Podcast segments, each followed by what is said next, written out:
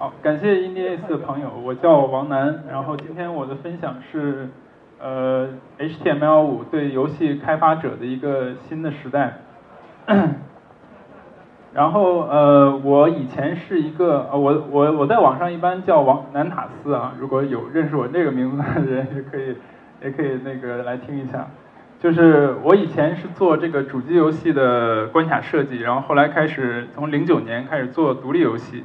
那后来呢，我呃做了一些不太成功的设计之后，我发现我需要很多的这个迭代去才才能把一个游戏做得好。那需要迭代的话，又需要开发速度会比较快，然后开发工具会比较好。结果我们团队慢慢就变从一个这个游戏开发的一个团队，慢慢变成了一个工具开发的团队，因为我们对这个工具的要求都非常的高。那呃，今天我其实就想跟大家分享一下这个我们是怎么开始进行这个 HTML5 方面的这个技术研究跟开发的。呃，一般这个谈 HTML5 的这个分享嘛，大家一般都是先说这是一个非常好的市场，但实际上，呃呃，它确实是一个很好的市场，因为它是一个新兴的市场，很多人说它是一个蓝海，而且它的这个形式非常的灵活，呃，用户可以呃更加快速的去玩到你的游戏，但这个不是我今天说的重点，因为大家这样的言论大家可能都听到很多了。我今天说的是，对于我们游戏开发者来说，HTML5 它作为一种新技术和一个载体，它有什么样的一个意义？包括我们团队在这个在这个领域所做的一些产品和努力。呃，那这边的话，其实我主要想讲 HTML5 三个优势，一个是开发快速，一个是可定制性可定制性强，另外就是说它的那个跨平台性。呃，先说回到我刚才的故事吧。我以前是一个呃做游戏开发的，我做产品的。那后来的话，我发现就是说，呃，有的人可以非常轻易的他去获得一个很好的创意，有的人可能他要反复的尝试，才会让才会做出就是说能够让大家接受的创意。那这这之中的话，它就是呃对于某些有天分的人来说，这个公式就不适用；但是对于一般人来说，就像我这样一般人来说。就是更多的尝试，更多的迭代，就能够给你更好的一个呃创新性的游戏。那怎么能够实现这个更多的迭代？就是说在单位时间内你要迭代次数更多的话，就是你要呃开发速度就要就要快。所以这个核心就是一个快，天下武功唯快不破。我觉得只要你游戏做的够快，你肯定是呃甭管做十个八个或者二十几个六十几个，你总总能做出一个非常牛逼的游戏来。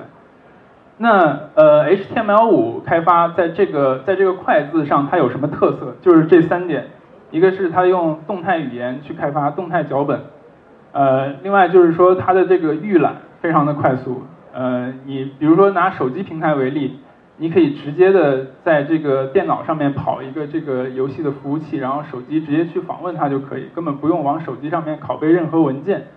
那第三个就是说它可分享性非常强。呃，这个我们回头会细讲。首先说这个动态语言吧，这边我不知道做技术的人多不多啊。这个这个是动态语言好还是静态语言好？这个问题我不想就是说讲太多，因为这个因为应该说没有一个定论。有的人就喜欢使用这个呃像 JavaScript 这样比较比较灵活的语言，那有的人他使用 JavaScript 还要把它变成 TypeScript 去用这个静态类型，那这个我就不多说了。但是我呃，作为以前呃，在这个虚幻啊 Unity 这个环境下用静态语言开发，然后后来我就是这一年基本上都在用 JavaScript，然后前一段时间有一些跟其他公司合作的项目，我又用回 Unity，然后就感觉非常不适应，就我觉得要多写非常多的代码才能达到一个同样的效果。呃，那这边我们就简单说一下，那接下来是这个呃。开发的时候，大家都需要去调试。那么调试的时候，这个调试工具其实是非常影响开发效率的。HTML5 在调试工具方面，我认为是非常就是是超过像像 Unity 或者虚幻这这些工具的，因为就是它可以呃它可以动态调试，然后它它可以让你呃在这个手手机设备的浏览器里边运行游戏。这样的话，你通过一些远程的调试工具。你就可以做到一些代码的这个这个断点啊，或者说实时的监控。那你使用 Unity 的话，你再转译的话，你就只能通过打 log 的方式去做。那可能这个效率会相差的比较远一点。那接下来就是这个预览，呃，我刚才也是提到了，你的这个游戏开发 H 五游戏的时候，你的游戏是跑在电脑上的，但是你的手机上立刻就可以就可以访问你这个电脑的 IP，然后去去预览它。这其实是一个很大的优势，因为这个我们做以前做 iOS 开发的话，基本上你每一次呃，尤其是 debug 的时候，你你那个每一次做一点小修改，你可能要等个一两分钟，那还是好的情况。如果你游戏很大，然后有很多需要预处理的资源，那可能这个时间会更长。你每次 debug 修修改以后，都要经过这样一个过程，才可以在手机上玩到。那跟 H5 游戏，你每次在电脑上一跑，手机马上就能看到，这个时间差距是非常大的。那积少成多，这个这个就可以给你带来很大的一个速度的优势。嗯，然后是这个易于分享的这么一个特性。那个。以前我们做 iOS 游戏的时候，一般都要等到这个游戏做的差不多了，就是已经基本上可以可以快上线的时候，才会去发给朋友们测试，然后还可能还需要一些这个呃发布的工具，像这个 TestFlight 这些。那总体来说，这个流程非常长。为什么我们不能在这个刚开始开发原型的时候就分享？因为这个分享成本非常高。第一，你做版本要很多时间，你上传要很多时间，然后别人下载要很多时间。但是做 H5 游戏，你你只要把你的游戏放到一个服务器上，你只要给这个呃用户一个地址，他可以立刻就给你的朋友一个地址，他可以立刻就玩到这个游戏，然后随时给你一个反馈。我觉得这个早期的反馈其实是非常重要的，因为你游戏呃如果说你做到一个做到一半了才给别人看，那可能你前面犯下的一些错误。呃，到那个时候才发现的话，那你就前面很多东西需要再改，那这个就是非常影响这个开发周期的一件事情。嗯，那可能你们会问，就是说，如果我我我我做的游戏还是想在这个原生，呃，还是想这个在手机平台上面作为下载，可能它体验会更好，或者说它运营效率会更高。其实现在 H 五游戏它打包输出原生是一点问题都没有，不管你是安卓还也好，iOS 也好，呃，都是有非常成熟的工具，而且你还占了一个网页端，就是说你这个是一个真正跨三个平台的一个项目，然后你可以早期先用 H 五的方式去开发，然后随时的去呃把你的游戏分享给别人，然后等到你那个呃开发差不多了，再去决定说它最终要上哪些平台，这都没有问题，这都是 H 五它的一个。灵活性给我们这个开发者带来的一个好处。那呃，说了这么多优点，嗯，但是作为一个这个游戏开发者，尤其是以前说是用虚幻引擎或者说 Unity 这样比较成熟工具的，那 H5 这个领域的话，以前过去几年里它是非常缺工具的，大家基本上都是在各自为战，自己通过 JavaScript 去写一套这个引擎也好，或者说呃自己用的顺手的一些工具也好。那现在我们既然看到 H5 有这么大优势，我其实非常推荐大家，你以前开发其他游戏也好，你现在可以来试一试，哪怕只是做做原型都非常好。但是呃，就是如何解决这个缺少比较成套工具的问题，这就是我们团队在做的事情。我们做了一个叫 Fireball 火球的这么一个编辑器，然后它可以就是使用 JavaScript 动态语言让让你去编程，然后呃。然后它是一个非常轻量的，然后可以扩展性非常好，然后而且是跨游戏引擎的这么一个编辑器。跨游戏引擎这个这个概念以前我是没听说过，然后我不知道有没有其他产品在做这个事情。反正这个是我们的一个特色。那呃 JavaScript 的游戏引擎这几年其实出来非常多，大家不知道这些有没有认识的？呃，他们都有一个特色，就是说这个嗯。都比较轻量，然后其实那个接口设计的什么的也都各有各的特色，但是就是呃，他们普遍有一个问题，就是没有办法像 Unity 那样，就是做到以场景为中心去开发，做到以数据呃数据驱动这样的一个比较适合大家发挥创造力的这么一个一个状态。那我们所做的事情就是，我们做一个编辑器，然后可以接入各种这种不同的引擎。如果你以前是这这些引擎其中的某一个的用户的话，你使用我们的这个编辑器是完全没有任何这个上手成本。嗯，呃，它就是一个能够让你使用原来这个 JavaScript 的引擎的全套 API，加上我们为这个编辑器进行的一些扩展。这个扩展是怎么回事？我一会儿会演示给大家。然后，呃，只是能够编辑场景，这个其实还不够，因为刚才说那些引擎，其中很多引擎已经有了自己的场景编辑器了，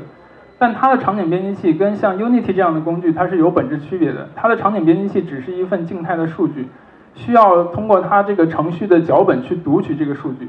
你只是这个只只是一个单方向的读取，你没有办法通过往这个场景里面加载一些脚本啊，或者说组件这样的东西，然后去影响程序的运行。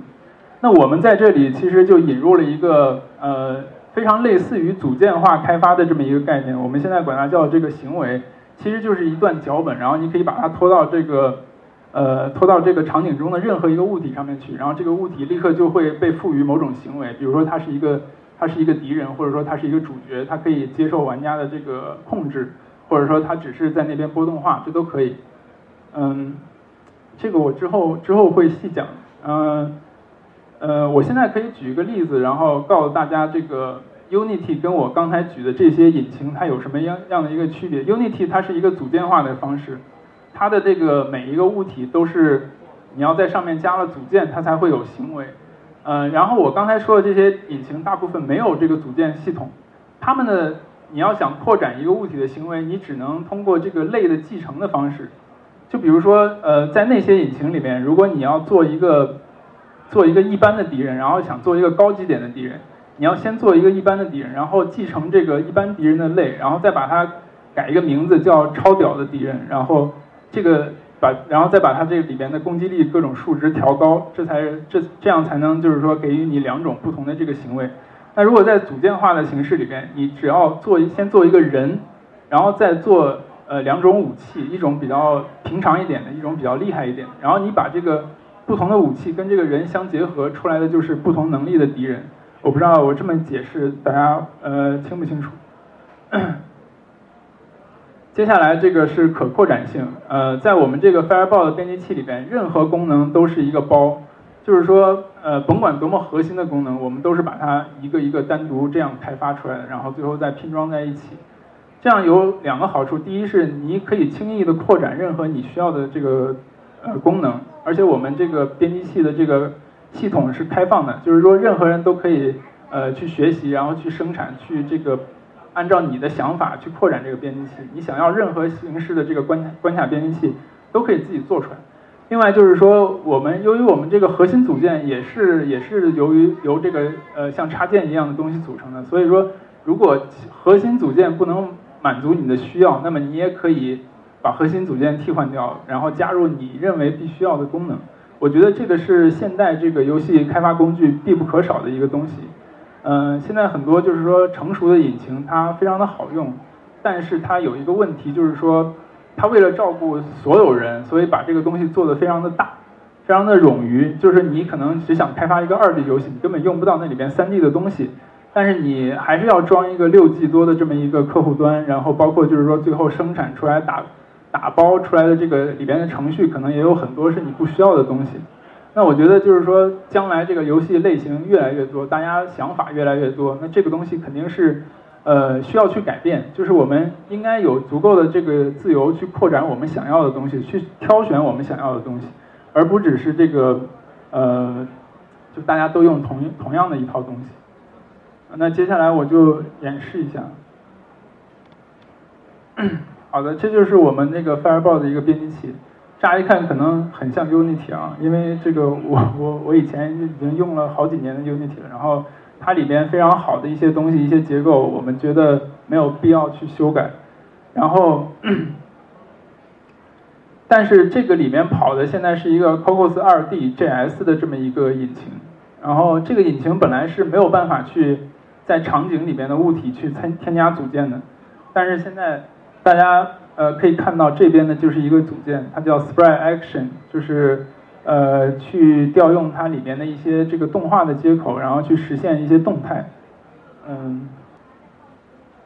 然后添加组件的方式就是先先创建一个这个基本的物体，然后再把我之前写好的一个脚本拖上去。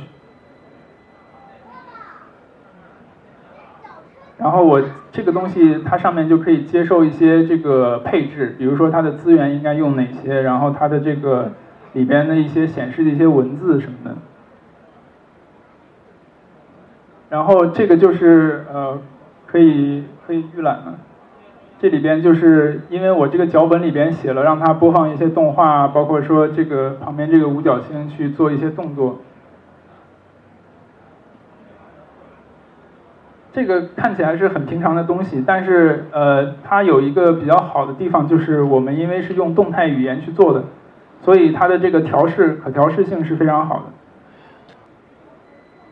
这边我打开的是一个这个 Google Chrome 浏览器的一个 DevTools，我不知道有没有做网页开发的人可能对这个会比较熟悉，因为我们这个是这个 HTML5 呃技术在跑的，所以说可以用这样的工具去直接调试我们游戏的代码。比如说在运行的时候，我可以在这个命令行里面直接去去输入一些命令。这个命令呃是让这个羊去跳，这个是我脚本里面写的一个命令。那我这个这边只要一输入的话，它就会跳起来。就是说它是一个全完全动态的这么一个一个方式。你可以在嗯在你的脚本里面写很多这样方便调试的东西，然后你的。你在这个运行章过程中，一旦发现有什么问题的话，你可以随时去通过这些东西达到把这个游戏达到一个你想要的一个状态。那呃，这个像这种设断点呢，这种调试的话也完全没有问题。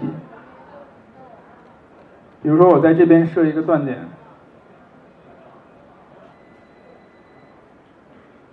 然后我这边输入一个东西的时候，它就在这边结束，呃，这在这边停下来了。这时候你可以就是。去看这个这个每一个里边每一个变量的一个值，这个东西的话，就是说你用这种方式开发，就会比你在这个呃 Unity 里边，然后编译先编译成这个苹果设备上的代码，然后再进去进行一个调试，这样的话会会省力很多。然后我们还集成了很多这个自动化的一个工具，就比如说这个打包嘛。现在的话，呃，这个我我现在演示的是这个网页上的打包。我这边只要点 build 以后，点这个预览，就可以就可以在这个浏览器里面直接去看到它。如果这时候我拿出手机，然后输入我这个电脑的 IP 的话，我就可以在手机上面跑。然后我再简单给大家看一下我们这个编辑器的可扩展性，就是像这样一个编辑器的面板，这是一个负责这个。呃，游戏项目构建的这么一个功能，呃，像这样一个面板，它的这个它的代码是什么样的？其实就是像这样的一套这个网页的代码。大家可以看到，这个你直接在里面有需要什么内容的话，直接在这样呃，在这个网页文件里面写就可以了。然后我们生产了一套这个。呃，编辑器专用的一个控件，你只要调用这个控件的标签，就可以非常快速的去呃做出像这种下拉菜单呐，或者说这个文本框，然后按钮这些东西都非常的快速。这这种开发方式就会比你使用指令式的方式去开发 UI 要快很多倍。好，大概演示就到这里。然后我们做的这个东西的话，实际上是有一个强烈的愿景，就是我们希望给开发者更多的一个自由。呃，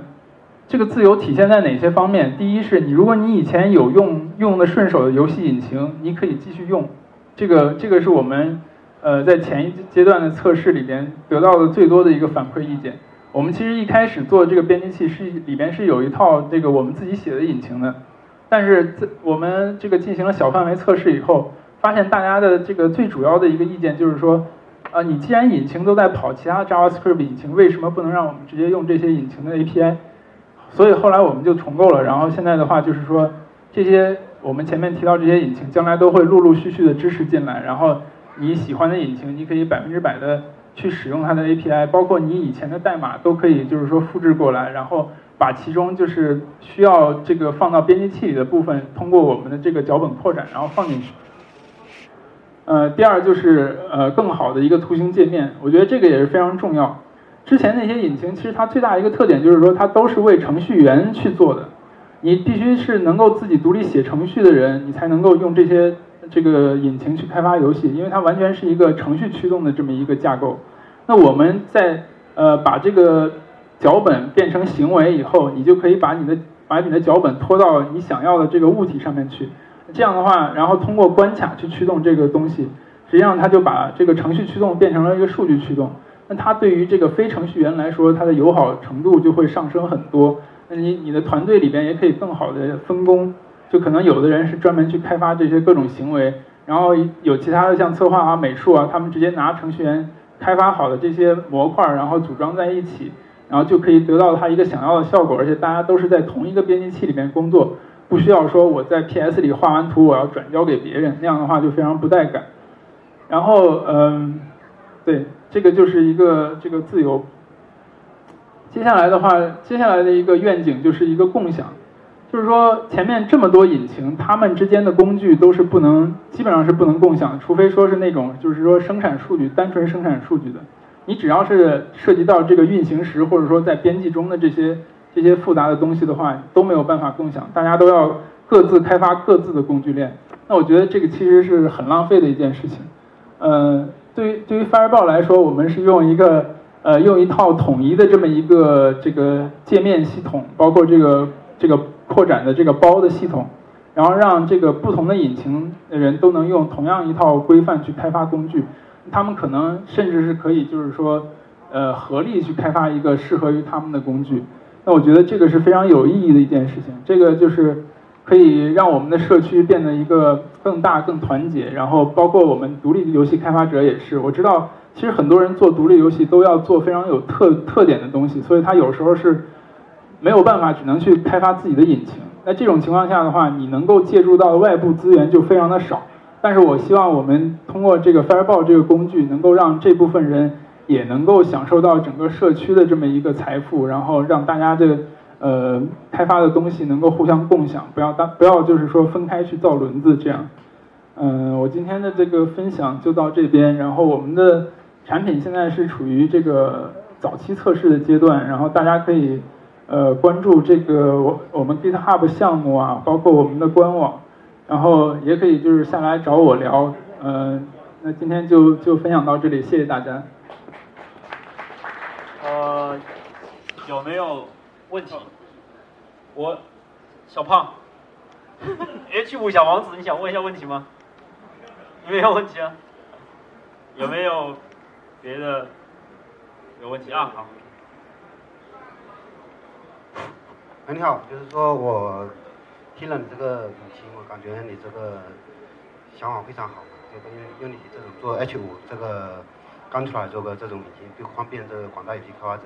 我现在想问的就是说，这个引擎我觉得你要花蛮大的人力物力。你后面是打算，如果这个引擎做好了，是收费，就就是说要购买你这个游戏的版权才能使用，还是说打算是分享出去？然后你后面的盈利点，你打算怎么样？就是说这部分，因为你毕竟投入比较多人力嘛，这部分你是怎么想？呃，我们这个这个产品本身是免费的，然后而且就是说大部分都是开源的。大家如果到这个 GitHub 项目的话，就是去可以去参与。呃，可以得到最新的版本，然后也也可以提交自己的功能。然后我们将来商业化的打算是会开发一些比较专业的产品，比如说专门制作 UI 的一个工具。那这部分的话是大家都会比较比较急需的一个工具吧。就比如说像 UI 编辑器这样的东西，我们会花比较大的力气去去呃开发这样的工具。然后这就是把这个工具呃呃单独。拿来付呃这个付费使用，或者说我们将来就是说付费的工具比较多了以后，那可能也会有一些订阅方式，就是你只要这个订阅我们的服务的话，你这种付费的东西都可以免费使用，大概就是这么一个情况。谢谢。谢谢王楠给大家带来的分享。